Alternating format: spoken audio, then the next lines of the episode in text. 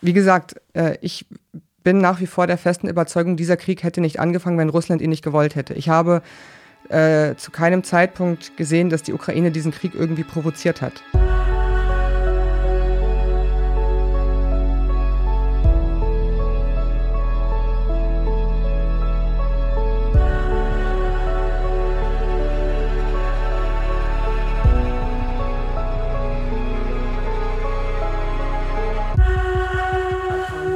Und noch viel wichtiger, zur Ukraine.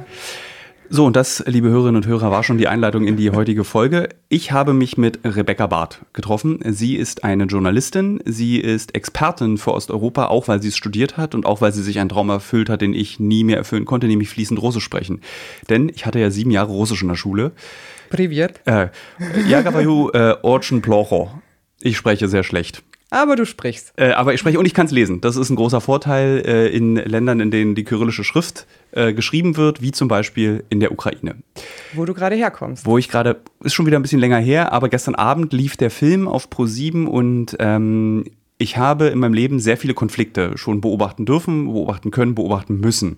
Und nach einer Weile kriegt man so ein Gefühl für einen Konflikt. Also wenn man in Syrien ist, dann versteht man der IS, das sind die, die nichts Gutes wollen. Redest du allerdings mit IS-Kämpfern, hast du auch das Gefühl, okay, die kämpfen auch für eine Sache, die nicht ihre Ideologie ist, aber die für eine gewisse Form von Freiheit steht.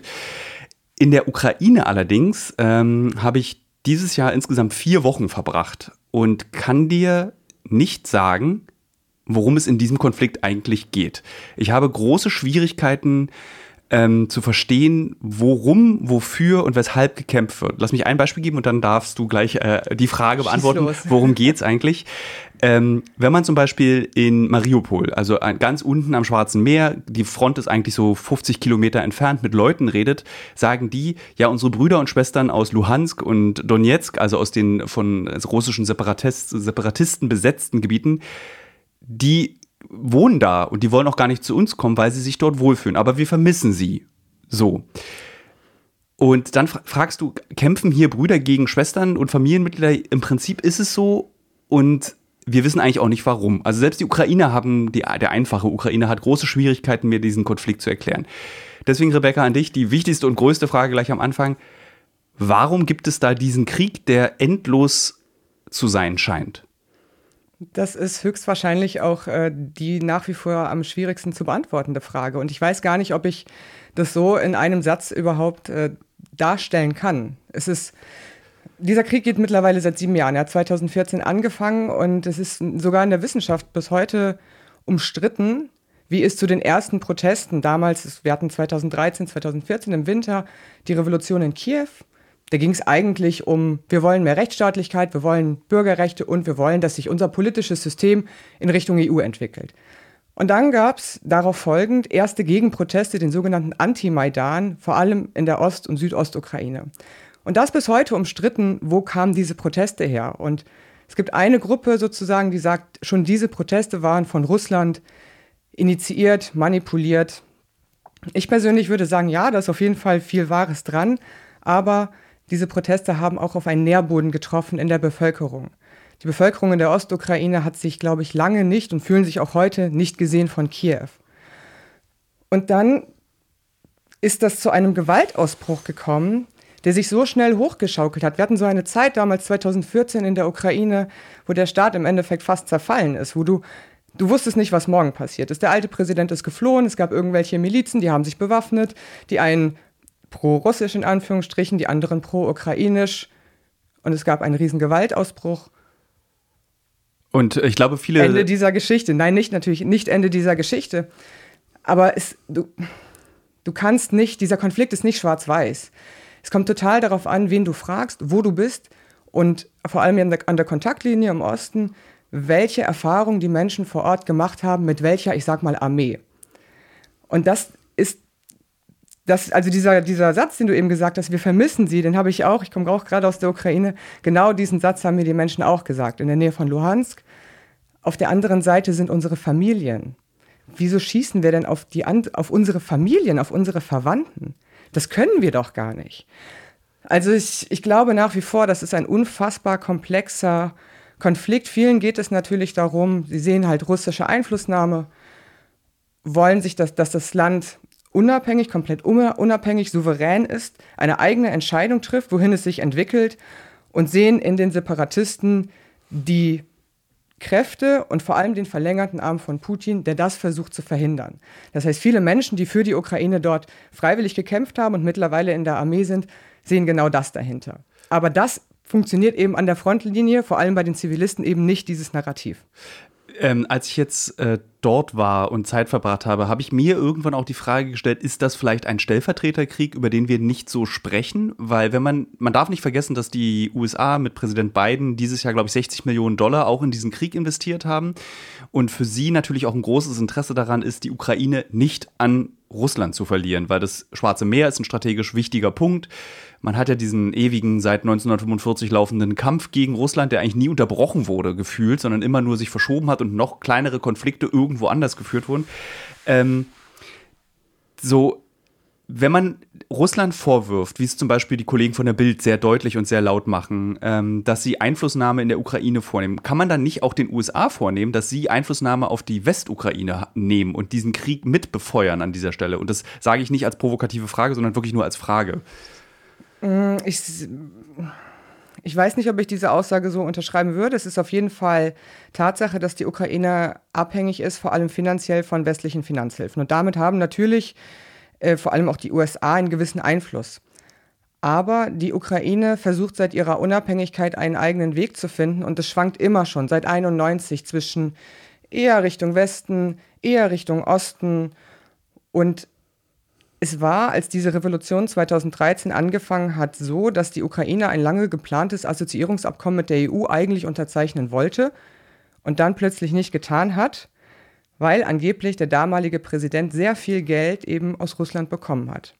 Das heißt, die Russen nehmen auf jeden Fall Einfluss und auch diese sogenannten prorussischen Separatisten sind nicht nur irgendwie pro-russisch, sondern sie sind aus Russland finanziert, aus Russland gesteuert und ich bin der festen Überzeugung, dass dieser Krieg ohne Russland so nicht stattgefunden hätte. Er wäre nicht ausgebrochen. Die Ukraine wollte diesen Krieg nicht. Und auch die Menschen in der Ostukraine haben zu keinem Zeitpunkt eine Art ethnische Abspaltung im Sinne von wir sind Russen und das sind Ukrainer gewollt. Das ist so nicht der Fall gewesen. Und dementsprechend muss man tatsächlich sagen, dass die Ukraine angegriffen wurde, aus meiner Sicht. Das ist aber kein offener Angriffskrieg im Sinne von, da kommt jetzt die russische Armee und stellt sich dann und sagen, hallo, wir sind die russische Armee und wir führen hier Krieg, sondern es ist um einiges komplexer und dementsprechend bis heute auch so schwierig in Worte zu fassen, weil natürlich auch Menschen aus der Ostukraine sich diesen Milizen angeschlossen haben. Und natürlich haben Brüder aufeinander geschossen und bis heute schießen da Brüder aufeinander das ist eben das Komplexe an dieser Situation und die Ukrainer fühlen sich aber auch vom Westen im Stich gelassen. Also du sprichst, upsie, du sprichst von russischer, äh, von amerikanischer Einflussnahme. Ich kenne viele Menschen in der Ukraine, die sich viel mehr Westen wünschen würden, viel mehr Unterstützung. Das ist mir, habe ich auch entdeckt, wenn man so, wird, man fährt sehr unbequem durch dieses Land und muss sehr oft anhalten, weil die Straßen furchtbar sind. Spätestens das hätte verhindert, dass die Ukraine irgendwann der EU beitreten, weil ich glaube, eine der Gründe, eine der Bedingungen ist, der EU beizutreten, dass du ein vernünftiges Straßennetz hast und ein Straßenwesen. Aber die Autoverbindung von Kiew nach Mariupol dauert, es sind glaube ich nur 700 Kilometer, aber das ist, glaube ich, dafür braucht man mindestens 48 Stunden, weil du einfach über Holperstraßen fühlst. Und man hält es oft und man spricht oft mit den Leuten. Und die größte Enttäuschung ist eigentlich, dass dieser Krieg in Europa stattfindet, dass sich aber Europa dafür überhaupt nicht interessiert. Dass manchmal so Politiker was darüber sagen, aber es ändert nichts an der Situation in dem Land. Ja. Und äh, umso weiter man Richtung Osten fährt, umso fühlbarer wird auch dieser Krieg. In Kiew merkst du davon gar nichts. Überhaupt nichts mehr. Also ja. das, hat, das hat sich gewandelt. Es war äh, in den ersten Kriegsjahren ganz anders, die Stimmung im Land. Ähm, es gab eine, die, Armee, die ukrainische Armee hat damals praktisch auf dem Papier existiert, war aber, so kurz gesagt, eine Trümmertruppe. Die waren nicht verteidigungsfähig und es haben sich super viele Menschen, freiwillig, Menschen wie du und ich, aus allen Schichten der Gesellschaft, ohne Ausbildung, an die Front gestellt und wollten ihr Land verteidigen. Die standen da in Turnschuhen, die hatten keine schusssicheren Westen, die hatten gar nichts. Und die Menschen zu Hause, die Zivilisten, haben den Schutzausrüstung besorgt. Auf ihr, die haben es selber gekauft und in den Osten geschafft. Und es war ein Zusammenhalt in diesem Land, der auch die Ukraine mehr geeint hat. Dieser Krieg hat die Ukrainer, die nicht davon direkt betroffen sind, mehr geeint als alles andere, was dieses Land je gesehen hat. Es ist erst seitdem so, dass sich vor allem junge Menschen selber sagen, ich möchte aber Ukrainisch sprechen, um zu zeigen, dass ich Ukrainer bin. Nein, wir sind ein Land, wir sind unabhängig und wir wollen unseren Weg wählen. Das ist auch eine Folge dieses Krieges, witzigerweise. Ähm, das hat sich aber mittlerweile, also diese, diese Unterstützung der Armee und der früheren freiwilligen Bataillone, die es ja so heute auch nicht mehr gibt, hat sich gewandelt in dem Sinne, ich glaube, dass die Menschen einfach müde sind. Ja. Die sind müde und in Kiew, muss man dazu sagen, gibt es eine extrem krasse positive oder progressive Entwicklung im kulturellen Bereich, in der Partyszene. Wie viele Menschen aus Berlin jetzt diesen Sommer auf Techno-Partys in die Ukraine gefahren sind, weil hier halt alles geschlossen war und dort nicht. Und das heißt, du hast da eine Jugend, die hat ganz andere Dinge im Kopf. Du hast auch eine sehr starke LGBTQ-Bewegung zum Beispiel. Vor wenigen Wochen hatten wir den Kiew Pride mit 7000 Menschen. Das gab es vor einigen Jahren so nicht. Und jetzt hast du aber sieben Jahre schon Krieg und naja, das Land ist sehr groß, 600 Kilometer in den Osten. Die Leute sind müde und das ist sehr schwierig auch für die Menschen, die diesen Krieg erleben, aktiv und passiv, also Zivilisten und Soldaten, die kommen wieder, treffen auf eine Bevölkerung, die das alles nicht mehr hören will. Was ist denn aus diesem Nationalismus geworden? Also am Anfang war es ja so, du, wir haben gerade über die Bataillone, die hast du kurz erwähnt, also das berühmte Azov Bataillon das heißt. ist das berühmteste von den rechten, genau. rechtsextremen Bataillonen. Ja. Warum gab es da so eine, so eine Sehnsucht? Also es gab auch viele Söldner, die dann aus ganz Europa dorthin gegangen sind und so ähnlich wie im, ähm, ähm, in Syrien hattest du dann plötzlich so internationale Kämpfer, die da mitgekämpft haben. Woher kam plötzlich dass es rechtsextreme Bataillone gibt, dass es so einen starken Nationalismus gibt, der schon so in so eine unangenehme Richtung rutscht. Also so wie jetzt in Deutschland auf Goethe stolz sein, kannst du machen, ist ein super, aber irgendwie zur Waffe greifen, um gegen Polen oder Franzosen zu kämpfen, ist dann schon wieder schwieriger. Ja, ich glaube, man muss da sehr differenzieren. Also Azov ist nicht nur unangenehm nationalistisch, sondern das sind Rechtsextreme und zwar im internationalen Sinne, also White Supremacy, ähm, weiße Vorherrschaft, das sind schlichtweg Faschisten und dementsprechend, um deine Frage zu beantworten, agieren sie auch in einem internationalen rechten Netzwerk. Und dementsprechend kommen irgendwelche anderen Rechtsextremisten aus den USA, aus Skandinavien, aus Belarus, aus Deutschland auch dahin und kämpfen da und erfüllen sich ihre vielleicht militaristischen Träume. Die würde ich teilweise aber abspalten von einem anderen ukrainischen Nationalismus, der sich auch als Gegenreaktion vielleicht auf die sowjetische Diktatur entwickelt hat die, der Ukraine wurde Jahrzehnte auch in der Sowjetunion ihre Eigenständigkeit, nahezu ihre Existenz abgesprochen. Das heißt Sprache, ja, im Endeffekt auch die, die eigene Geschichte. Und natürlich, wenn du versuchst, gegen so ein diktatorisches Regime anzugehen, besinnst du dich auf das, was dir genommen wird. Und ähm, jetzt mit dieser russischen Aggression, die hat das natürlich nochmal verstärkt. Und wir hatten auf dem Maidan zum Beispiel, auf dieser Revolution 2013, 14, einen absoluten Querschnitt der Gesellschaft. Da waren linke Gruppierungen dabei, da waren LGBTQ-Bewegungen dabei, feministische Bewegungen, aber auch Rechtsextreme. Und ich würde sagen, dass die im ein Momentum da einfach hatten. Lass dich kurz, ist es ein bisschen sowas wie die Querdenken in Deutschland, dass so ein großer gesamtgesellschaftlicher Konflikt losgeht und plötzlich kommen Rechtsextreme und in, benutzen das für sich?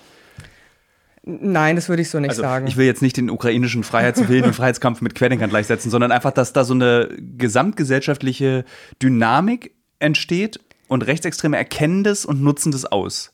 Na, ich, ich, ich glaube nein. Ich glaube, es ist um einiges komplizierter. Du, man muss dazu wissen, die, wie soll ich das ausdrücken, die ukrainische Geschichte ist nie mh, objektiv sozusagen aufgearbeitet worden wie, oder kritisch aufgearbeitet worden, wie wir es vielleicht in Deutschland kennen.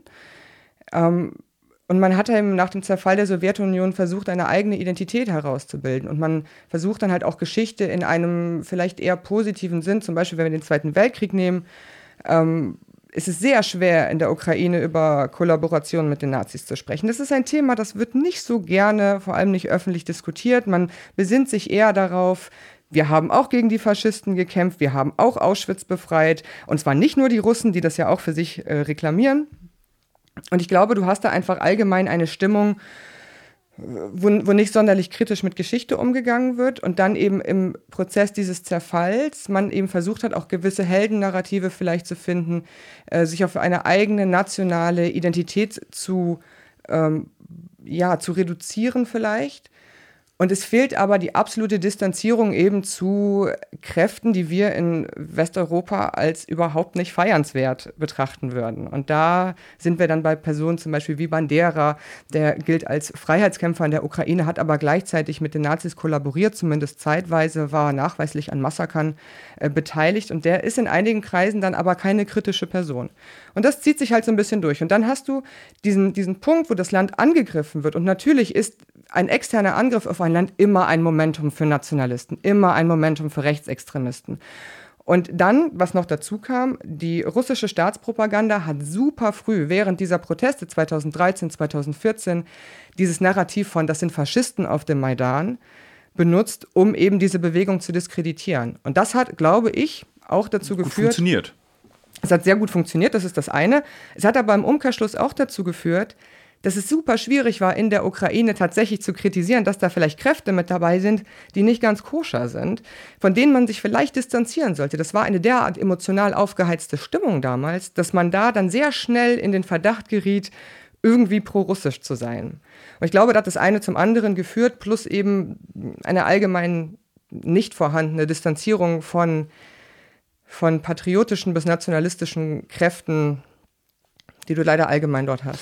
Wenn man heute auf dem Maidan ist in Kiew, was ein sehr schöner Platz im Übrigen ist und eine sehr schöne Straße auch. Es ist eine riesige soziale. Eine allgemein sehr schöne Stadt, oder? Ich finde, es ist grundsätzlich eine sehr schöne Stadt, tatsächlich. Äh, nur man sollte dort keine Corona-Tests machen wollen. Das ist sehr grob. sehr, es, es erinnert mich an meine Kindheit in der DDR. So wurde dort der Corona. Weil wir waren dort, ich glaube, Oktober letzten Jahres und dieses Jahr nochmal im Frühjahr, äh, beziehungsweise im Winter. Und im Oktober letzten Jahres war Corona ja noch so sehr bedrohlich. Es ist immer noch, aber es war damals noch so wirklich so kein Impfstoff, nichts gruselig und du musstest halt irgendwie gefühlt, haben wir jeden Tag einen PCR-Test gemacht.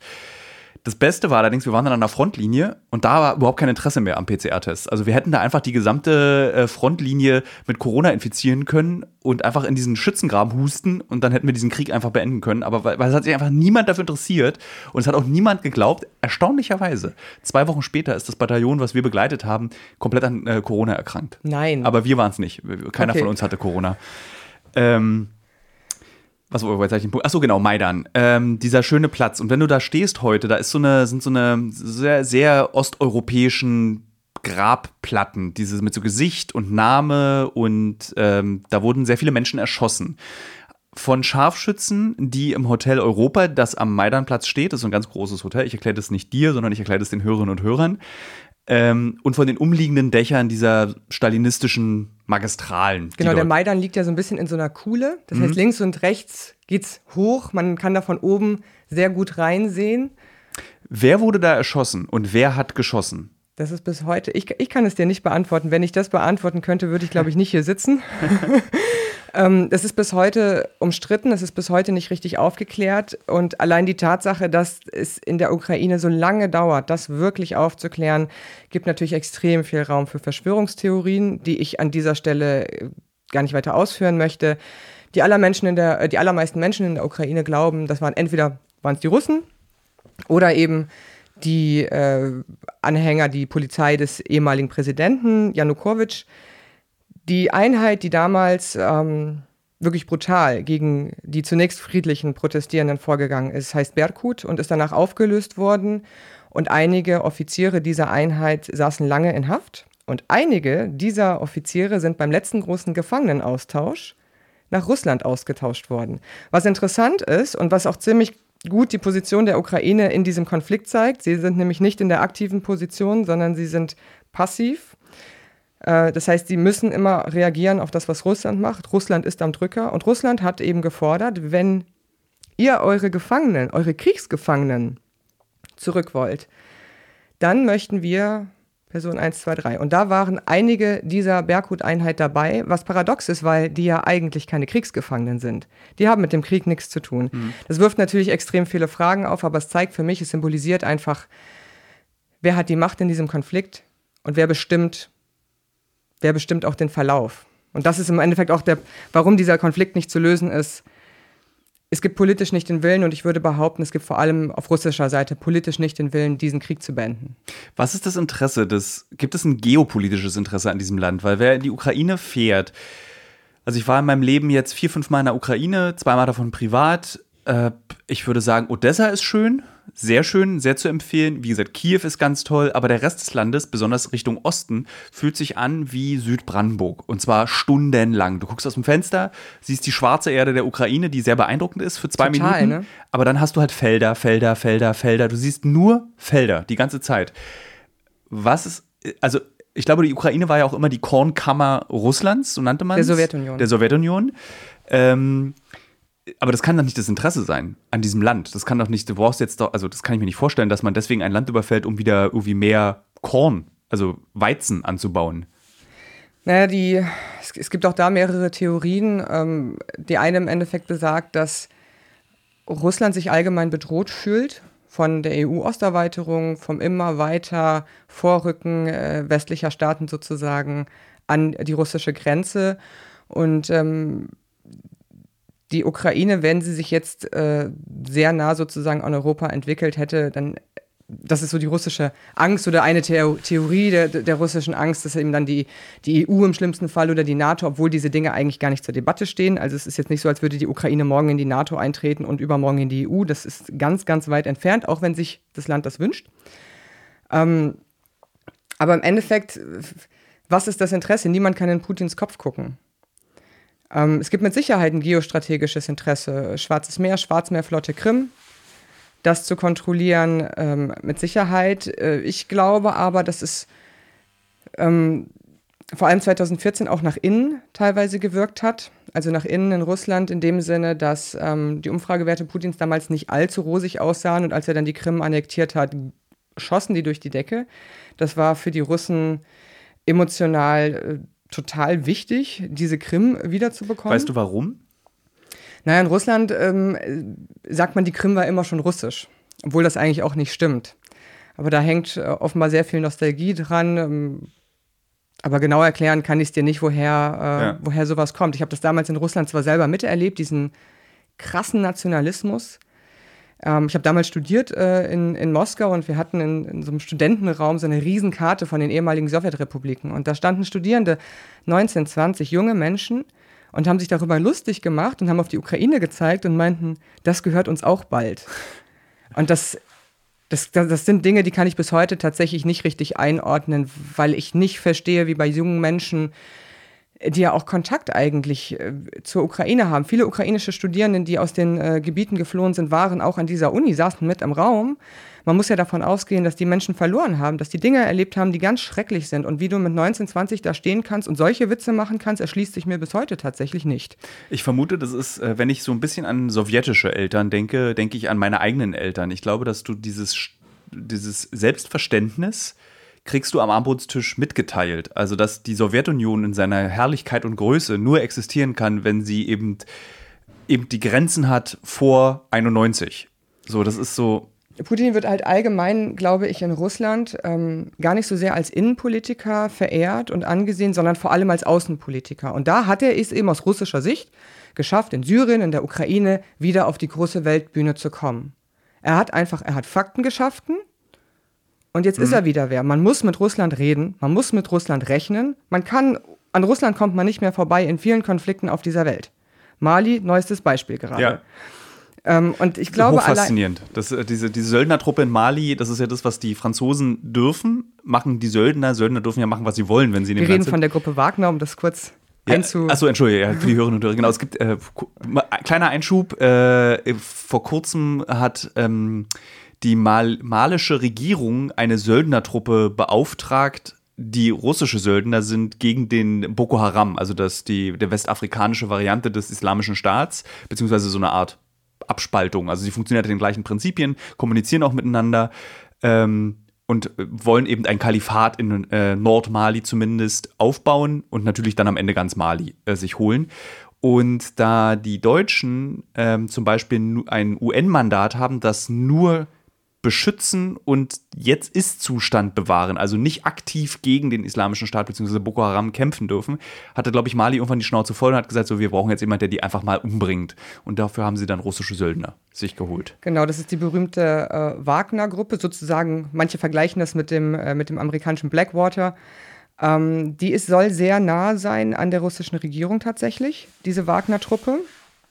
Ähm, ihr wird nachgesagt, es ist alles nicht so ganz bewiesen, also ich kann das jetzt hier leider nicht als, als Fakt darstellen, aber viele, viele Menschen gehen davon aus, dass es gibt eine Person, man nennt ihn auch äh, Putins Koch, der angeblich diese Truppe äh, finanziert. Und der ist eben sehr eng mit dem russischen Präsidenten. Und dementsprechend geht man davon aus, dass die eben nicht unabhängig von der Regierung einfach nur eine äh, private Militär, ein privater Militärdienstleister sind, sondern vielleicht auch im Auftrag der russischen äh, Regierung handeln. Die waren in Syrien, bevor die Russen offiziell dort waren, und die waren davor in der Ukraine.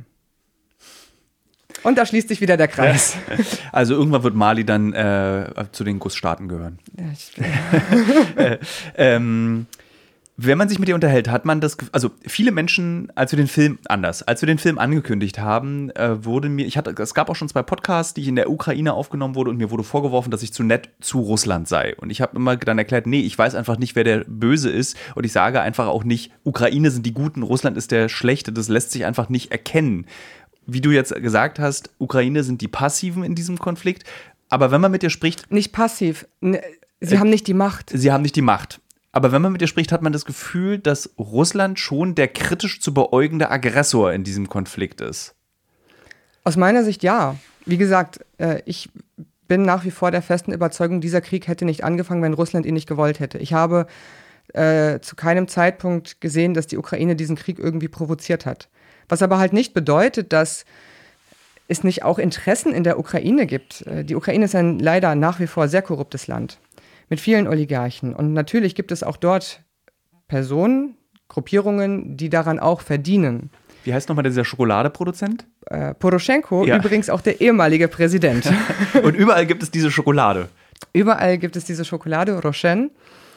Und tatsächlich, da schließt sich auch wieder der Kreis, Poroschenko hat sich, ähm, der ist angetreten nach dem Maidan, ist er Präsident geworden und ist angetreten eigentlich mit dem großen Plan, wie jeder Präsident seitdem in der Ukraine, ich beende diesen Krieg. Und dann ist er sehr schnell, weil aus meiner Sicht dieser Krieg kann nicht allein von der Ukraine beendet werden, die sind einfach nicht am Drücker äh, ist sehr schnell dann eben auch zu dieser Erkenntnis gekommen, ja, ich kann hier zwar äh, Angebote und so weiter machen, aber wenn die andere Seite nicht will, sondern irgendwelche Referenten ausruft zur Abspaltung und zwar unter Waffengewalt, dann, ja, dann, dann bin ich auch mit meinem Latein am Ende und in seiner Amtszeit hat er sich dann sehr nationalistisch entwickelt. Äh, sein Slogan, als er vor zwei Jahren abgewählt wurde, war, wenn ich mich recht erinnere, Armeesprache Glaube. ja, das sagt schon alles und das hat natürlich äh, jetzt nicht dazu geführt, dass er sonderlich viele Herzen, ähm, vor allem in der Ostukraine, gewonnen hat und vor allem auch nicht bei den einfachen Ukrainern, denen es im Endeffekt nach wie vor um ganz einfache Prinzipien geht. Sie wollen ein sicheres Leben, sie wollen Rechtsstaatlichkeit und sie wollen ein Ende dieser Korruption. Sie wollen einfach ihre Familien ernähren. Punkt. So. Ganz kurz. Und dann dieser Präsident, der sich so patriotisch stilisiert, hatte auch einige Korruptionsskandale in seinem direkten Umfeld, die teilweise mit der Armee zu tun hatten. Da ging es darum, dass Ausrüstung, teilweise defekte Ausrüstung aus Russland gekauft worden ist, viel teurer an die eigene Armee wiederverkauft worden ist und sich diese Menschen angeblich, das haben Recherchen ukrainischer Kollegen äh, gezeigt, bereichert haben. Das ist derart, ich würde sagen, fast pervers. Ja. Wenn du dir vorstellst, dass deine, dass du dich auch noch so hinstellst, äh, derart patriotisch, äh, in ein derart patriotisches Horn bläst, immer noch Krieg in deinem Land ist und du kaufst vom Feind, den du auch offen als Feind bezeichnest, defekte Ausrüstung und bereicherst dich daran. Wo wir bei dem Thema Ausrüstung sind, warst du mal an der Front? Ja. Äh, warst du in diesen, Front, in diesen Frontverläufen, in diesen Gräben und hast dir das mal alles angeguckt? Nee, tatsächlich noch nicht. Ich bin dann eher bei den, äh, bei den Zivilisten. Ähm, also das letzte Mal, als ich dort war, war ich bei einer Frau, da verläuft die Front tatsächlich direkt durch den Garten. Ich habe von oben reingeguckt. Aber um sie auch nicht zu gefährden, die hat ein sehr schwieriges Verhältnis mit ihren äh, Nachbarn in Anführungsstrichen, äh, bin ich dann da auch ferngeblieben, weil natürlich das Misstrauen dort. Wie hieß denn der Ort? Kannst du dich daran erinnern? Trochisbenka. Nee, das war, wir waren in so einem ähnlichen Ort, wo der Frontverlauf eigentlich so, auf der einen Seite stehen Häuser, auf der anderen Seite, also wirklich winzig. Ich würde sagen, so, da leben noch 60 Leute. Da haben mal 1000 gewohnt, jetzt leben noch 60 da. Und das war so lustig, weil wir sind über die Straße gelaufen und dann meinte die Frau, die so ein, äh, was mich auch sehr an meine DDR-Kindheit äh, erinnert hat, den Kulturclub geleitet hat, den es auch noch gab, wo sich die letzten Bewohner immer zum Kekse essen und Tee trinken trafen, meinte, wenn wir jetzt hier lang gehen, bitte flüstern. Und ich dann so, warum? Na, dann hören uns, sonst hören uns die Separatisten. Und ich dann so, wie, die hören uns? Na, die sind doch einfach da. 50 Meter weiter hinter der Böschung liegen die und beobachten uns jetzt. Und ich so, das ist ja total krass. Das ist absurd, ne? Ja, und da meine ich so, kann ich da hingehen? Und sie dann so, mach mal nicht. Also wir können, aber du solltest da vielleicht nicht hingehen. So, und dieses Wissen, dass du in einem Dorf lebst, durch Zielfernrohre beobachtet wirst als Zivilist und deinen Alltag so verlebst. Der, und das ist das Wichtige, auf einem Niveau, ich würde sagen 1950 stattfindet. Also diese, oder noch, das hätte auch 1850 sein können, diese Häuser, die, wenn du in die reinkommst, den, diese entbehren jeglicher Form von Fortschritt. Du hast Öfen, du hast irgendwie verputzte Lehmwände, äh, es wird getrockneter Fisch gegessen. Die Menschen sind nicht unglücklich, das will ich damit nicht sagen. Es ist jetzt nicht so, dass sie eine große Sehnsucht haben nach Fußbodenheizung und Sauna im Vorgarten. Die Sauna haben sie trotzdem. Aber es ist total krass. Das ist wirklich zwei Flugstunden von Berlin entfernt. Also da schon dann drei, aber du lebst in einer, ist eine andere Welt. Das ist wie Erster Weltkrieg, wenn du da langläufst. Und auch durch diese Schützengräben und auch die Soldaten. Schmutzig, krank, schlechte Waffen. Wirklich, du hattest gesagt, dass am Anfang des Krieges hatten die Flipflops und äh, Sandalen und Turnschuhe. Das haben sie immer noch. Es ist jetzt nicht so, dass das eine krass ausgestattete Armee ist, die ukrainische Armee. Und die haben sich extrem entwickelt. Ja. Das muss, also stell dir mal vor, wie das 2014 ausgesehen hat. Die haben einen Riesensprung gemacht, die ukrainische Armee. Das ist diese nahezu modern heute. Also, was glaubst du, wie es 2014 aussah? Also, das ist irre. Also ich habe so Aufnahmen gesehen aus, aus dem berühmten und großen Kampf um den Flughafen in äh, Donetsk. Donetsk, genau. Und da hast du das ja gesehen. Also das war so wirklich eigentlich wie Computerspiel. Also da waren so Jugendliche, die noch nie in ihrem Leben geschossen haben. Das siehst du auch, wenn, sie, wenn du in diesen Videos, die man im Internet finden kann, das dir anguckst, mit AK-47 und Adidas-Schuhen versuchen, einen Flughafen einnehmen. Und dieser Kampf, der wirklich ein, ich benutze ungern dieses von Viktor Klemperer verbotene Wort historisch, äh, liebe Hörerinnen, liebe Hörer, wenn ihr wissen wollt, was Viktor Klemperer ist, bitte googeln. Hochinteressant. Verändert die Art, wie ihr sprecht. Äh, Einschub Ende. Ähm, also diese Aufnahmen, dieser Krieg hat wirklich Etage 1 auf diesem Flughafen, dann wurde um Etage 2, dann wurde um die Rolltreppe, dann wurde um das Flugfeld, dann wurde um das Kofferband. Also so wurde dieser Krieg geführt. Und so waren die Nachrichten auch zu dem Zeitpunkt, als es diese, diesen Konflikt in äh, Donetsk gab an diesem Flughafen, wo du so denkst so, Alter, wo sind wir denn da gelandet? Und jetzt noch eine Frage dazu wenn ich mir dieses beknackte Militär, ich muss es so sagen, das ist wirklich so eine ganz seltsame Armee, wo darüber geredet wird, wer die schönsten Kätzchen hat, um die er sich kümmern kann, äh, wo es die tollsten Süßig also hier Riegel gibt, die man naschen kann, wer die schönst ausgebaute Stellung hat. Warum rennt Russland mit seinem krassen Militär nicht einfach drüber hinweg? Gute Frage. Also, weil das ist ein Fingerschnipp ich, und ja, dann ist ich glaube, es vorbei. Ich, glaub, ich habe nie daran geglaubt, dass, ähm, dass Russland ansatzweise das Interesse hat, irgendwie die Ukraine als Ganzes einzunehmen.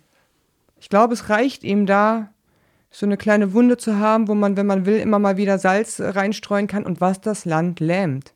Es lähmt es in seiner kompletten Entwicklung. Hm. Auch innenpolitische eigene Akteure lähmen dieses Land, da sind wir wieder bei Oligarchen und Korruption.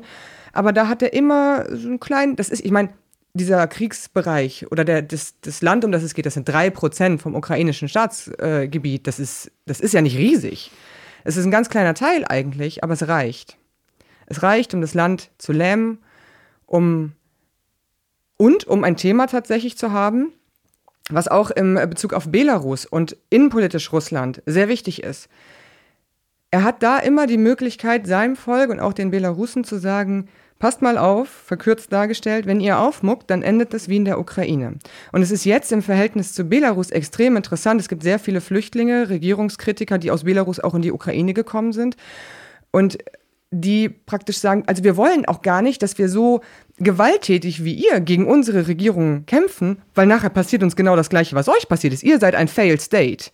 Das hm. heißt, in dem Sinne hat auch die russische Propaganda und dieses kleine Zündeln dort in der Ostukraine ein Effekt, der für Lukaschenka, für Putin durchaus von Vorteil sein könnte. Das ist, beantwortet eigentlich auch die geopolitische Frage. Also du benutzt die Ukraine oder die, Russland benutzt die Ukraine als warnendes Beispiel. Also im Prinzip, das ist der, der in der Schulklasse in der Zimmerecke steht. Der da so, guckt mal dahin, wenn ihr euch nicht benehmt, müsst ihr euch auch in diese Ecke stellen. Und das ist schon äh, strategisch gesehen mit dem Aufwand, der militärisch betrieben wird, also ich meine, wenn du guckst, was die Amerikaner machen, wenn sie militärisch intervenieren, dann kostet das Billionen, also nicht Milliarden, sondern wirklich die echten Billionen. Ähm, und Russland muss nur so 450 Dollar an Separatisten zahlen. Und man muss halt dazu sagen, ähm, in, in der Ostukraine sind auch russische Soldaten gestorben. ich finde es nach wie vor aus russischer Sicht, es gibt ja hier diesen, Be diesen Begriff des Russlandverstehers, ähm, ich persönlich würde mich auch als Russland-Liebhaberin bezeichnen. Ich, ich, ich, möchte das auch betonen. Ich liebe dieses Land. Es ist ein wundervolles Land, es sind wundervolle Menschen und in diesem Kontext finde ich es auch einfach nur brutal, wie hm, russische Armeeangehörige, junge Männer, dort gefallen sind, dort verwundet wurden in der Ostukraine. Es gab 2014 immer ein gleiches Muster. Es wurden Leute auf eine Übung geschickt, offiziell, und dann irgendwann konnte Familie und so weiter sie nicht mehr erreichen. Und irgendwann kamen die entweder tot oder verwundet aus der Ostukraine wieder. Das heißt, sie sind auf eine Übung geschickt worden und plötzlich wurde scharf geschossen. Viele von denen wussten nicht, auf was sie sich eingelassen haben. Und das ist brutal, wenn du dir vorstellst, dass du das mit deinen eigenen Leuten machst. Und ähm, das, das ist damals in Armeekreisen tatsächlich ziemlich schnell rausgekommen. Es gibt eine ähm, NGO in Russland, die sogenannten Soldatenmütter, die kümmern sich eigentlich um die wenn du als Armeeangehöriger rechtliche Probleme hast, dass du aufgeklärt wirst, dass du Unterstützung bekommst und so weiter. Und die waren sehr aktiv, eben da die Familienangehörigen zu unterstützen. Und die haben in diesen Sommermonaten 2014 immer wieder das gleiche Muster. Schwestern, Mütter, Freundinnen haben sich an diese NGO gewendet und erzählt, mein Sohn, Bruder, wer auch immer, ist auf eine Übung geschickt worden, ich erreiche ihn seit drei Tagen nicht, kann es sein, dass der in der Ostukraine ist? Ja, das kann sehr gut sein. Hm. Es gab dann frisch aufge schüttete Soldatengräber in Russland. Russische Kollegen haben versucht, da zu recherchieren, sind angegriffen worden, teilweise brutal vermöbelt worden, weil das nicht rauskommen sollte. Und ich finde, das ist ein Punkt, den ich, ich kann da nach wie vor nicht nachvollziehen, wie Leute, die ähm, die russische Position in diesem Konflikt so sehr vertreten, das nicht kritisieren, weil es sind die eigenen Leute. Das sind auch Unschuldige. Die, also man muss, auch wenn du in der Armee bist, dir ja sagen, dass du da gerade in einen Krieg fährst. Ja, absolut. Also wäre irgendwie nett. Wäre nett und wäre, glaube ich, auch ganz gut für die Moral der ein Also wenn du nur mit Angst in einen Konflikt gehst, also nicht, dass ich jetzt hier Kriege verteidigen möchte, aber wenn du als Soldat ahnungslos in einen Konflikt gehst und denkst, es ist eine Übung und es wird eben scharf geschossen, ähm, dann ist es ja fatal. Ich, grundsätzlich, weil du gerade gesagt hast, diese russische Position oder die ukrainische Position, ich habe mich mit meinem Kameramann Flo, den du nicht kennst, aber den die Hörerinnen und Hörer kennen, ähm, viel gestritten, weil er so eine unfassbare pro-ukrainische Position einnimmt und irgendwie ukrainisch lernen wollte und irgendwie bei einer eine sehr schöne Sprache im Übrigen. Äh, die lustig funktioniert, weil mit ein bisschen Russisch kommt man fällt man da eher unangenehm auf, wenn man dann so versucht Russisch. Aber also die Leute fanden es lustig. Aber es ist tatsächlich eine also unter uns beiden. Ich empfehle eher Russisch zu lernen, weil der Anwendungsbereich für Ukrainisch ist dann doch kleiner als der für Russisch, wenn man sich für eine slawische Sprache entscheidet. Russisch auf jeden Fall eine gute Basis. Von da aus äh, kann man dann. Also, Oder so. Genau, ich bin jetzt, äh, das ist tatsächlich das nächste To-Do. Ich gehe jetzt äh, für zwei Monate wieder in die Ukraine und werde dort auch äh, in, in, ukrainischen Medien arbeiten. Und äh, das ist ganz oben auf meiner To-Do-Liste, Ukrainisch lernen. Vor allem, äh, weil eben auch diese Bewegung da ist, aus meiner Sicht Entwicklung da ist, dass eben zunehmend junge Ukrainerinnen und Ukrainer Ukrainisch sprechen, auch in Kiew. Kiew war lange eine russischsprachige Stadt und mittlerweile merke ich immer mehr, es wäre doch auch ein Türöffner so ein bisschen ukrainisch Fall. Äh, zu können. Also so drei Worte kriege ich schon hin. Ähm, aber das ist, und ich finde es eine schöne Sprache. Also es hat eine tolle Melodie, ich liebe es, es ist eine tolle Sprache, deswegen. Das empfand ich immer beim Russischen eben auch so, dass ich finde, dass. Das ist auch eine schöne, auf jeden diese, Fall. Die, eine der schönsten Sprachmelodien, die ich aus einer Sprache, also da ist so viel Traurigkeit oft auch in der Sprache und Härte, die aber was Liebevolles und Zartes bedeutet, das fand ich immer ganz gut. Ja, hart und aber auch sehr weich. Die russische Sprache ist auch sehr weich. Aber ich meine, es gibt ein Weichheitszeichen in ja. dieser Sprache. Das aber es gibt auch ein Hartheitszeichen. Das stimmt, okay. Gutes Argument. Ähm, ich wollte noch, warte mal, ich guck mal kurz das, was ich nicht machen soll, wie lange wir schon reden. Oh, geht eigentlich. Ähm, und zwar dieser Krieg, diese Front, genau, diese. Du hast gesagt, du hast dich mit deinem Kameramann gestritten. Ah, dieses, warum muss, was ich, genau, das wollte ich sagen warum ist es, es kommt mir ein bisschen vor wie Israel-Palästina, dass sehr viel, nicht der Konflikt vergleichbar, aber in diesem Willen unbedingt eine Haltung dazu haben zu müssen. Warum ist es so? Weil zu Syrien und Kurdistan haben bis auf Kurden und Syrer kaum irgendwelche Leute irgendeine Haltung dazu. Aber bei diesem Konflikt musst du dich entscheiden. Und eigentlich, wenn du dich für pro-russisch äußerst, hast du verloren in Berlin. Das ist so ein bisschen mittlerweile, habe ich das Gefühl, leider so, dass man, wenn man sagt, ich finde jetzt irgendwie Israel, das ist jetzt nicht meine Meinung, liebe Hörerinnen und Hörer, sondern da halte ich mich sehr bedeckt zu diesem Thema. Aber wenn man sagt, äh, ich bin pro-Israel, muss man sich ganz schön rechtfertigen mittlerweile. Und da habe ich das Gefühl, es ist ähnlich. Warum gibt es diesen Reflex bei diesem Konflikt? Ich, ich kann es dir nicht beantworten. Ich glaube, das hat, dieser Konflikt war sofort total emotional. Ähm, ich kann mir gut vorstellen, dass das in Deutschland damit zu tun hat, dass wir sehr viele Menschen eben aus der ehemaligen Sowjetunion, aus Russland, aus der Ukraine auch hier haben, die davon indirekt betroffen sind.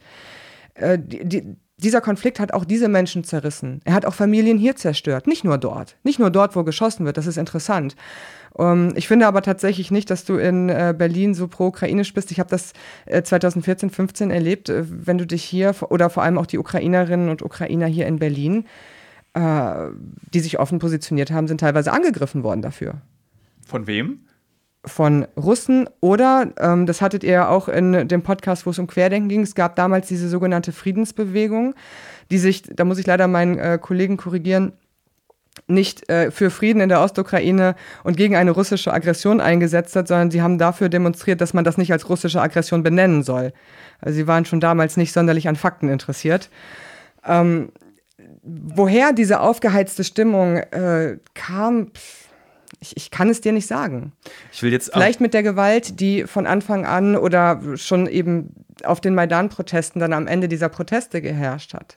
Ich manchmal denke ich, dass es so ein, so ein Reflex ist, für den Schwächeren zu sein, für den vermeintlich Schwächeren. Also bei Palästina äh, ist es oft so, dass man denkt, dass dieses Land eben sehr, sehr schwach ist. Man vergisst aber oft in dieser ganzen Debatte, dass dieses Land große Unterstützung bekommt von anderen Ländern. Also so schwach ist es nicht. Es ist natürlich schwach gegenüber Israel, keine Frage, mit diesem Militär und mit der Unterstützung durch die USA. Aber dieses, dieser Reflex für den Schwächeren zu sein, der kann auch trügerisch sein. Also finde ich. Und Frage an dich als Journalistin und eine Frage, die mich auch als Journalist oft beschäftigt. Muss man denn in einem Konflikt als, als Konsument von Nachrichten, Tageszeitungen, Dokumentationen wie unsere jetzt am Montag, muss man denn da eine Haltung haben? Ich finde oft, man sollte zu Kriegen keine Haltung haben, sondern das einfach versuchen, so neutral wie möglich zu betrachten.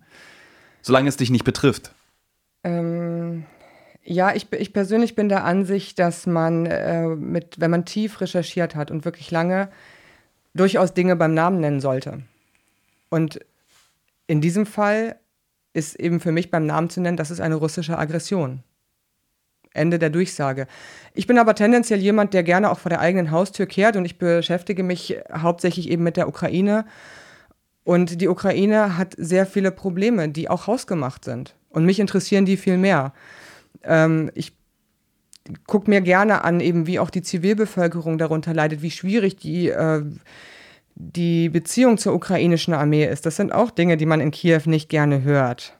Da versucht man das Bild eines, eines Helden irgendwie zu, zu stilisieren. Der Held, der unser Vaterland verteidigt, äh, selbstlos und so weiter. Studien ergeben, dass die allermeisten mittlerweile zu in die ukrainische Armee gehen, um Geld zu verdienen. Ja, das haben wir auch in unserem Film deutlich gemacht, das einfach äh, eine der, also wir haben zwei ähm, ja, internationale Großbriten begleitet auch und die meinten, du bist halt, die sind halt Ukrainer. Die Ukraine hat ja auch angeboten, kommt zu uns, ihr bekommt die ukrainische Staatsbürgerschaft. Und das ist, glaube ich, im Film nicht drin. Und der eine, ich meinte dann den einen, zu dem einen, fragte den einen, warum eigentlich? Also die Ukraine ist zwar ein tolles Land, aber warum willst du denn hier leben und deine, deine, deine Sicherheit in der Ukraine aufgeben? Und die meinten halt so, ich verdiene hier 400 Dollar plus 600 Dollar nochmal, weil ich an der Front bin. Also so um, insgesamt kommen sie auf 1200 Dollar Sold im Monat. Und da meinte er dann so, das ist Popstar-Money in the Ukraine. Also das ist so viel Geld für ukrainische Verhältnisse, dass ähm, diese beiden Männer eben überall über dem Durchschnitt einfach leben. Und äh, beide haben sehr junge ukrainische Frauen, irgendwie fühlen sich wohl und äh, haben irgendwie sechs Monate Front, sechs Monate frei.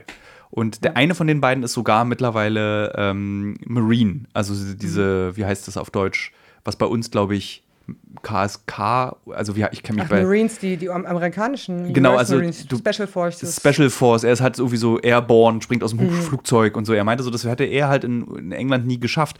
Hochinteressant im Übrigen, der andere, der jüngere von den beiden, war in Syrien, hat im Raqqa im Krankenhaus gearbeitet, während der Belagerung. Und das fand ich auch sehr interessant, dass auch solche Menschen dort so eben. Ein bisschen wie Kriegstourismus. Genau, also diese Söldner, die das Gefühl haben, sie können gar nichts mehr anderes. Und ich muss auch ehrlich zugeben, aus eigener Erfahrung, ab einem bestimmten Punkt kannst du auch nichts anderes mehr als an einem ja. Krieg teilnehmen. Du bist kein gesellschaftsfähiger Teil mehr. Ja. Ähm, es ist tatsächlich so, es gibt noch eine Gruppe an Ausländern, die ich aus so einer postsowjetischen, oder zwei Gruppen äh, ausländischer Kämpfer, die ich aus postsowjetischer äh, Sicht sehr interessant finde, das sind Georgier und Tschetschenen. die dort kämpfen. Zum einen ähm, sind diese Menschen auch schon, äh, bevor dieser Krieg in der Ukraine ausgebrochen ist, da gewesen. Auf welcher Seite? Für die Ukraine. Also die Tschetschenen haben auch äh, für die äh, prorussischen, separatistischen ähm, äh, Kräfte gekämpft, beziehungsweise gehören ja zur russischen Armee. ne, Tschetschenien ist ein Teil von Russland, also gehören auch diese Streitkräfte äh, zur russischen Armee letztendlich. Aber ich meine, die, die auf ukrainischer Seite gekämpft haben, die waren oder haben so diese Position vertreten, hey, wir wissen genau, was bei euch passiert. Wir hatten nämlich auch schon Krieg mit Russland. Und deswegen sind wir jetzt hier, weil wir haben genau das Gleiche versucht. Wir wollten Unabhängigkeit, wir wollten uns eigenständig regieren, eigenständig entwickeln, eigenständig unseren Weg wählen. Und Russland hat einen Krieg entweder komplett gegen uns oder zumindest in Teilen bei uns angefangen, aus ihrer Sicht. Und das fand ich auch eine, eine sehr, sehr interessante Dynamik, die da in, in so einem postsowjetischen Kontext äh, praktisch stattgefunden hat. Glaubst du, dass dieser Krieg endet mit dem Abdanken von Putin? Weil ich, ich muss kurz meine Glaskugel rausholen. Ich, ich, ich kann es dir nicht sagen, ich kann es mir nicht vorstellen, tatsächlich. Äh, also A, kann ich mir nicht vorstellen, dass Putin so schnell abdankt, leider Gottes. Und äh, B, wenn du die Menschen dort fragst, dann sagen sie dir, das Allerschwierigste wird sein zu verzeihen. Und ich glaube, Krieg ist um einiges schwieriger zu beenden, als es ist, ihn anzufangen. Man weiß nicht, was nach Putin kommt. Das wir, wir können jetzt hier spekulieren, es würde auch gar keinen Sinn ergeben. Also ist dieser Krieg, worauf ich hinaus wollte, ist, weil viele Menschen, ich habe auch mit einer Mutter gesprochen, die zum Zeitpunkt, als ich das Interview mit dir geführt habe, sieben Tage vorher ihren Sohn verloren hat an dieser Front. Und äh, wir sind dann. Soldat oder Zivilist? Äh, Soldat. Und ähm, diese Mutter, das hat ist wirklich, es war furchtbar. Also wir sind wirklich durch dieses ganze Land dann nochmal nach Nikolaev, wo auch das Azov-Bataillon, glaube ich, seine Basis hatte oder hat. Das ist ja einfach nur umbenannt und aufgelöst und einfach, die Leute sind ja immer noch da. Und Azov ist nicht umbenannt und aufgelöst. Nee, also so, dass also die Internationalen waren mal in diesem Bataillon, dann sind sie aber rausgegliedert worden in, so. in eine andere Gruppe, in 36. glaube ich, nennt sich das jetzt. Also viele Asowsche Kämpfer, ich weiß immer nicht, also also Azov offiziell gehört ja. es seit Jahren zur Nationalgarde. Genau, die mussten raus. Egal, zu kompliziert jetzt für die Hörerinnen und Hörer, wo die alle hin sind. Weil das 36. Bataillon gilt als das Nachfolgebataillon von Azov. Also so, dass, so von, auf wie die sich verstehen und wie die eben kämpfen. Und jeweils ein Junge aus diesem Bataillon wurde erschossen aus dem 36. Und wir sind dann zu der Mutter gefahren, ganz schnell, äh, wirklich über Nacht und haben äh, mit ihr gesprochen. Und sie hat eigentlich den bestechendsten Satz gesagt, der ähm, der bezeichnend war. Also sie meinte, nicht Russland hat mein Kind getötet, sondern der, dieser Krieg hat mein Kind getötet. So, es war, sie weiß nicht, wer ihren Sohn erschossen hat, der seinen Kopf hochgemacht hat, einfach nur an dieser Frontlinie, an der er nicht geschossen werden darf. Es gibt ein Waffenstillstandsabkommen, was täglich gebrochen wird, aber es darf nicht passieren. Und sie hat einfach gesagt, so, ähm, ich, es muss aufhören, weil die anderen Mütter werden auch ihre Söhne verlieren. Jetzt kommt das Spannende. Der Bruder war auch dort und der Bruder war auch einer der Kämpfer und ich habe mit dem Bruder danach im Schneegestöber ein Interview geführt und der war halt so wie der über Russland und so wie der über die Ukraine gesprochen hat, der klang halt wie ein Faschist. Der hatte richtig diese brutale, das ist unser Land bis aufs Blut. Ich muss sie töten, ich muss sie abmeucheln. Ähm, auch die Separatisten, auch die Leute, die da jetzt sich nicht gegenstellen. Und der war so wütend und ich konnte mir das nur erklären eben durch den Tod seines Bruders, dass der diese völlig ungefilterte und halt Wut auch der Azov-Kontext. Das ist wirklich was Besonderes. Azov das muss man wissen. Der selber war nicht im Azov. Der also, war einfach, der war erst, der war überall. Der war irgendwie 19, als es losging und der ist sofort, hat sich freiwillig gemeldet, so wie du das vorhin erzählt hast, und wollte mitkämpfen und ist jetzt eben ein schwer traumatisierter Kämpfer, der seit sieben Jahren mit jetzt 26 eben kämpft und jetzt auch noch seinen Bruder verloren hat. Der war einfach überall. Aber der war halt so, Radikalisiert? Radikalisiert. Es ging ihm nur noch darum, dass dieses Land, die ukrainische Kultur, die ukrainische Identität, und dann habe ich ihm diese Frage gestellt, die ich auch immer Neonazis stelle, welche Kultur meinst du und welche Identität? Und die konnte Frage nicht beantworten. So, ja. meinst du die von 1812? Meinst du die irgendwie, als die Ukraine klein gehalten wurde von Russland? Meinst du die im Dritten Reich? So, weiß ich nicht. Und es war, ich wollte ihn auch nicht, ich war sensibel, musstest du ja sein, aber ich fand so spannend, dass selbst der Tod deines Bruders nicht dazu geführt hat, zu sagen, ey, das muss aufhören. Aber das ist doch, das ist doch genau das, was Gewalt macht. Diese krasse Gewalterfahrung, die die Menschen auf beiden Seiten dort machen. Und wenn der von Anfang an dabei gewesen ist, die Menschen damals, die nach dem Maidan gegangen sind in den Krieg, sind nicht wie ein normaler Soldat, der kriegt jetzt da sein sollte und dann geht er dahin, sondern die kamen mit einer politischen Idee. Die haben das als Fortführung ihrer Revolution gesehen. Und die sind auch nicht unbedingt einem Präsidenten gegenüber loyal, sondern die stehen für gewisse politische Werte. Die sind nicht immer gleich. Also wir haben da rechtsradikale Werte dabei, wir haben da sehr, was ich sagen würde, proeuropäische Werte, auch wenn man, wenn das ein komisches Konstrukt und ein komischer Begriff ist dabei. Aber das, die kamen mit einer Idee und die waren auch am Anfang überzeugt, bis die russische Armee 2014 im Sommer eingegriffen hat. Da haben die Ukrainer sehr viel Landgewinne gemacht und man dachte so, hey, ein Monat noch und dann ist die Sache durch. Ja, war es leider nicht. Und, aber ich glaube, das beschreibt so ein bisschen, weißt du, die kamen mit einer Idee und dann haben die einfach unfassbar viel Gewalt erlebt, ausgeführt. Die haben, sie haben so viele Freunde sterben sehen, die hätten sie vorher nicht mal gedacht, dass sie so viele Freunde haben ja. werden.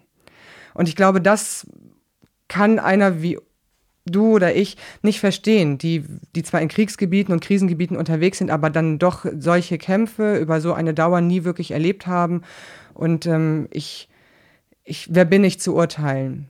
Ich kann das kritisieren, natürlich, dass jemand so radikal ist, weil ich genau weiß, das wird zu Frieden nicht führen. Das bringt uns gar nichts. Aber ich werde es nicht verurteilen, weil ich diese Gewalterfahrung nie gemacht habe.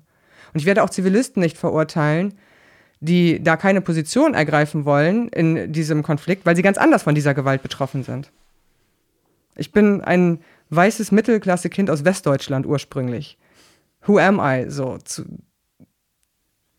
Aber ich glaube, das ist ein Faktor, einfach diese, diese Gewalt, die muss man mit einberechnen, wenn man versuchen möchte zu verstehen, warum Menschen solche Dinge sagen. Ich würde das fast als Schlusswort nehmen. Okay. Vielen Dank. Aber eine, eigentlich habe ich noch eine Frage, weil viele Hörerinnen und Hörer sich immer fragen, wie wird man eigentlich Journalist? Wie, wirst, wie hast du dich entschieden, jetzt abschließend, nur ganz kurz, weil das ist, ich finde es schon sehr extravagant, Osteuropa-Studien und äh, Russisch zu studieren. Äh, was hat dazu geführt? Jetzt einfach nur schnell mal so kleiner. Ganz schnell. Ja. Äh, das war ein Unfall bei mir. es, war, es war tatsächlich ein Unfall.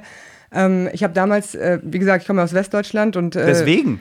Ja, ja, ich habe äh, damals im, im Abitur, wollte ich meinen sprachlichen Schwerpunkt behalten und dachte, oh Gott, Latein, auf gar keinen Fall, dann schaffe ich mein Abi nicht. Französisch, oh Gott. Und komischerweise gab es damals bei mir die Möglichkeit, Russisch zu lernen und dachte ich, komm, lernst du einfach irgendeine neue Sprache, damit du ein gutes Abi machst. Und dann habe ich halt gedacht, okay, um diese Sprache zu lernen, die ja nicht einfach ist, muss ich mich irgendwie mit diesem Land auseinandersetzen. Und ich wusste damals schon, ich möchte Journalistin werden und möchte aber nicht irgendwas mit Medien studieren, sondern irgendwas mit Politik und, der und richtige Soziologie. Weg, der richtige genau. Weg. Und dann dachte ich halt, okay, jetzt aber nach dem Abi, ich habe zwar ein gutes Abi in Russisch gemacht, aber ich konnte trotzdem keinen Satz gerade aussprechen, also muss ich das irgendwie studieren. Und dann hatte ich, bin ich nach Berlin gekommen, an die Humboldt, Humboldt-Uni, habe Slavistik studiert, weil diese Universität ein Austauschprogramm mit der Universität in Moskau hatte. Und da wollte ich unbedingt hin, weil die so ein schönes Gebäude hat. Die sieben Schwestern.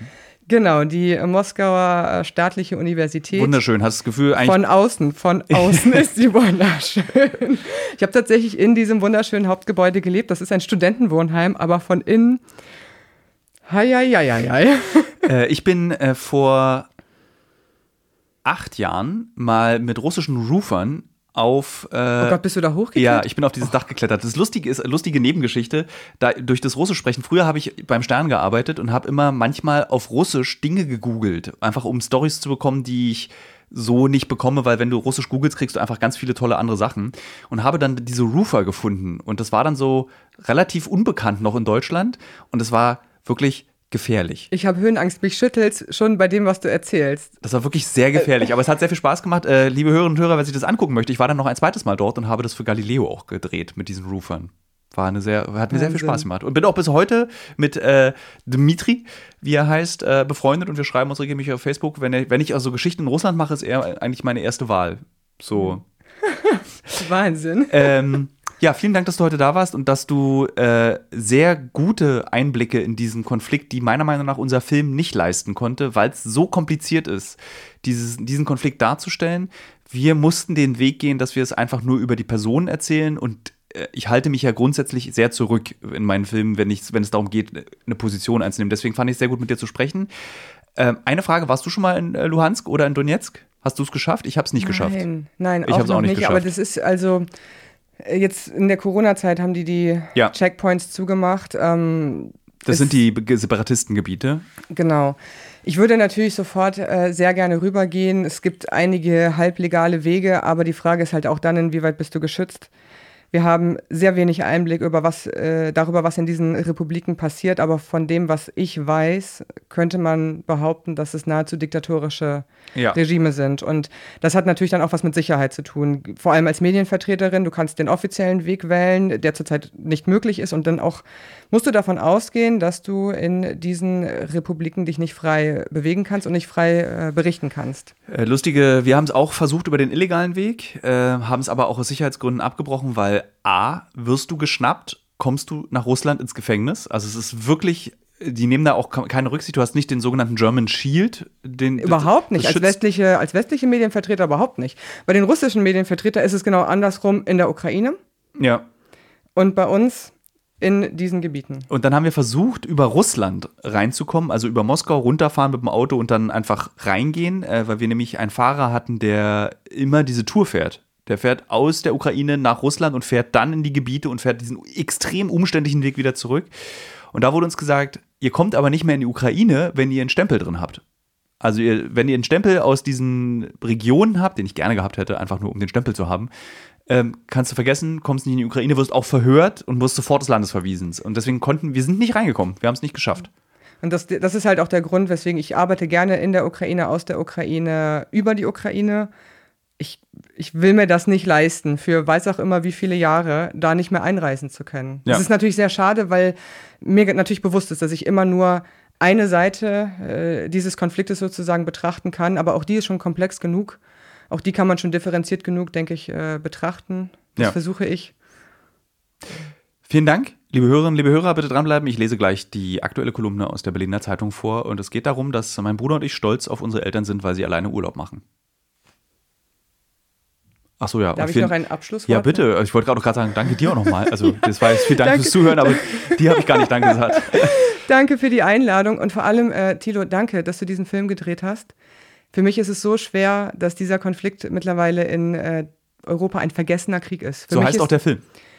Tatsache, für mich ist er eben gar kein vergessener Krieg und deswegen finde ich es total toll, dass du dich mit diesem Thema beschäftigt hast und das jetzt nochmal auf eine breitere Bühne bringst. Ich habe ihn noch nicht gesehen, ich werde ihn mir jetzt gleich angucken. Nee, also du kannst, ach stimmt, wir lügen ja, weil wir zeichnen das jetzt hier am Sonntag so. auf äh, und ich habe ja so getan, als wenn der Film gestern lief. Ich war schon verwirrt. Ich dachte Deswegen schon. hätte ich vielleicht vorher erklären sollen. Also, liebe Hörerinnen, liebe Hörer, hier einfach für der, der Ehrlichkeit halber, äh, wir zeichnen diesen Podcast Sonntag auf. Ich habe im Vorfeld gelogen und so getan, als äh, nee, habe ich eigentlich gar jetzt nicht. Jetzt habe ich es alles ja. kaputt gemacht. Ist überhaupt nicht so schlimm. also für morgen, äh, gestern Abend, also Montag und Sonntag. Wir schneiden es ja. einfach raus. Nee, es bleibt schön drin. Ich, ich schneide nicht. Tschüss. Tschüss.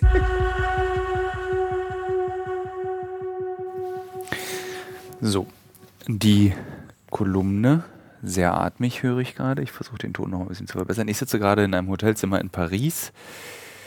In zwei Stunden kommt der Film über die Ukraine. Und ich habe es nicht geschafft, Kaspar oder Nils, die ja den Podcast betreuen, die Kolumne pünktlich zu schicken. Deswegen lese ich sie so spät ein. Und das tue ich jetzt. Ja, die hat jetzt noch keinen Titel bei mir, fällt mir gerade auf. Die heißt bei mir nur 09-Urlaub. Ich glaube, sie hat aber in der Berliner Zeitung einen anderen Titel bekommen. Den weiß ich aber noch nicht. Deswegen 09-Urlaub-THIM. Weißt du, wo die Eltern sind?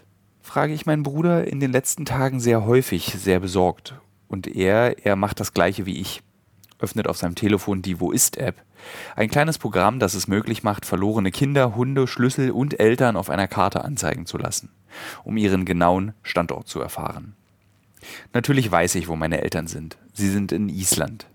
Ein Land, das in meiner Familie eine übergeordnete Rolle spielt. Nicht etwa, weil meine Eltern oft dorthin gefahren sind, nein, aber sie haben sehr oft davon geträumt. Aber ich will wissen, wo genau sie sind, an welchem Wasserfall sie stehen, in welchem Restaurant sie essen oder ob sie mit dem Auto von der berühmten Route 1, die einmal um Island führt, abgekommen sind und jetzt im Straßengraben erfrieren. Im Gegensatz zu meinen Eltern war ich sehr oft in Island. Ich kenne die Gefahren dieses unscheinbaren Landes. Fischgeräten, an denen erstickt werden kann, Schnaps, der zu stark ist, heiße Quellen, die eigentlich kochende Quellen sind. Ich sehe meine Mutter Lupinensamen essen, weil sie denkt, es sind Erbsenschoten. Ich sehe meinen Vater geräuschlos in den berühmten Gletschersee Jökuls, Jökuls, Jökulsarlon gleiten und ihn hilflos auf einer Eisscholle in den Atlantik treiben. Tatjana, höre ich ihn rufen, die Hand zum Abschiedsgruß gehoben. Ja, ich mache mir Sorgen um meine Eltern. Mein Bruder auch. Fast stündlich halten wir uns auf dem Laufenden, was die Eltern genau machen. Und auch wenn die Antworten meiner Mutter beruhigend sind, wir essen Quark oder Vater streichelt Islandpferde, sind mein Bruder und ich nicht beruhigt. Aber diese Reise ist wichtig. Und ich will, dass Sie im Mietwagen Podcasts hören, dass Sie in den Schwimmbädern Bahnen ziehen und furchtbaren Filterkaffee trinken, bis der Rücken schweißnass ist. Ich will, dass Sie diese Welt entdecken können, die Ihnen noch weit nach 89 versperrt blieb. Als 1989 die Mauer eingerissen wurde, fiel sie auch, damit meine Eltern nach Island fahren können. Mein Vater ist großer Jules freund und ich bin mir sicher, die Freiheit zu reisen war eines der wenigen Versprechen, das mein Vater in diese friedliche Revolution gelockt hat. Aber dann Recht schnell haben meine Eltern festgestellt, dass die Freiheit zu reisen in dieser neuen Gesellschaft mehr dem Recht entspricht, davon zu träumen, als diese Reisen wirklich zu übernehmen. Als diese Reisen wirklich zu unternehmen. Als Kinder wussten mein Bruder und ich nicht, was das bedeutet. Heute verstehen wir es. Während mein Vater als Kind, so stelle ich es mir vor, in seinem Bett nahe der Landsberger Allee lag und davon geträumt hat, den Mittelpunkt der Erde durch den Sneffelsnes-Vulkan zu erreichen, während er als erwachsener Mann die Bücher immer und immer wieder gelesen hat, aber nie nach Island kam, wusste ich, der große Preis der Freiheit ist, dass nur die Träume nichts kosten. Meine Eltern mussten arbeiten. Sie mussten in 30 Jahren bis heute das nachholen, was Menschen in Westberlin in der BRD bereits 1945 verstanden hatten. Erfolg ist oft finanzieller Erfolg. Mein Vater, meine Mutter als Kulturwissenschaftler und Buchhändlerin hatten noch etwas anderes gelernt. Erfolg ist erzogene Kinder, ein intellektuelles Fundament, eine kulturelle Errungenschaft im Leben, eine Gemeinschaft. Mein Vater war gut im Träumen, meine Mutter eine exzellente Buchhändlerin. Sie haben die Wende nicht verloren. Also haben sie nach der Wende gearbeitet, gereist konnte später werden. Und jetzt ist später. Sie haben allein den Mietwagen abgeholt, ohne mich anzurufen, erzähle ich meinem Bruder auf dem Weg zum Sport. Und er nickt stolz und wir sehen uns überrascht an. Wir sind stolz auf unsere Eltern. Ein neues Gefühl, eine der positiven Errungenschaften des Älterwerdens. Wenn die Kinder groß und für die Eltern da sind. Meine Eltern haben alleine, ohne ein Wort Englisch zu sprechen, in die Hotels eingecheckt, getankt, Hotdogs bestellt, sie haben Museen herausgesucht und besucht. Meine Mutter kennt das Wort auf Erbse meine Mutter kennt das Wort Erbse auf Englisch, aber das ist für touristische Zwecke nicht sehr hilfreich. Wir reden über unseren Vater, unsere Mutter, als wären wir die Eltern, schätzen die jeweiligen Eigenschaften des anderen ein und gehen durch, was wir in einem Notfall machen würden. Dann räuspert sich mein Bruder. Ich muss dir ein Geheimnis verraten, sagt er. Er zieht sein Telefon aus der Tasche und zeigt mir ein Foto. Ich sehe darauf meinen Vater in einer dieser isländischen Landschaften. Rentnerbraun gefärbte Wiesen, mein Vater viel zu warm angezogen, seine Wangen rot. Jedes Wetter findet auf diesem Foto gleichzeitig statt. In seinem Mund eine Zigarette. Vater raucht wieder, sage ich streng, und mein Bruder lacht erschrocken. Nicht böse sein, flüstert er. Und dann zeigt er mir noch mehr Fotos von Vater und Mutter. Siehst du das auch? fragt er mich. Und ja, ich sehe es auch. Sie sind glücklich. So glücklich habe ich sie schon lange nicht mehr gesehen. Wir hören uns nächste Woche dann mit einer Folge aus Paris. Vielleicht auch zwei. Ich weiß es noch nicht. Ein Freund kommt mich besuchen, den ihr ja, glaube ich, auch kennt, liebe Hörerinnen und Hörer, nämlich Matti, mein Künstlerfreund von früher, den ich äh, mal im Podcast hatte und der mir von früher und euch von früher erzählt hat. Und dann überlege ich noch einen klassischen Team-Podcast zu machen. Also wir sind ja unterwegs, wir machen einen Film über Polizeigewalt beziehungsweise ein Film über Good Cops und Bad Cops, was das bedeutet, Polizist zu sein, womit man umgehen muss und was es auch bedeutet, Polizeigewalt zu erleben als Opfer von Polizeigewalt. Und deswegen werden wir wahrscheinlich auch einen Team-Podcast machen. Also bis dann, nächste Woche hören wir uns wieder. Tschüss, Tilo.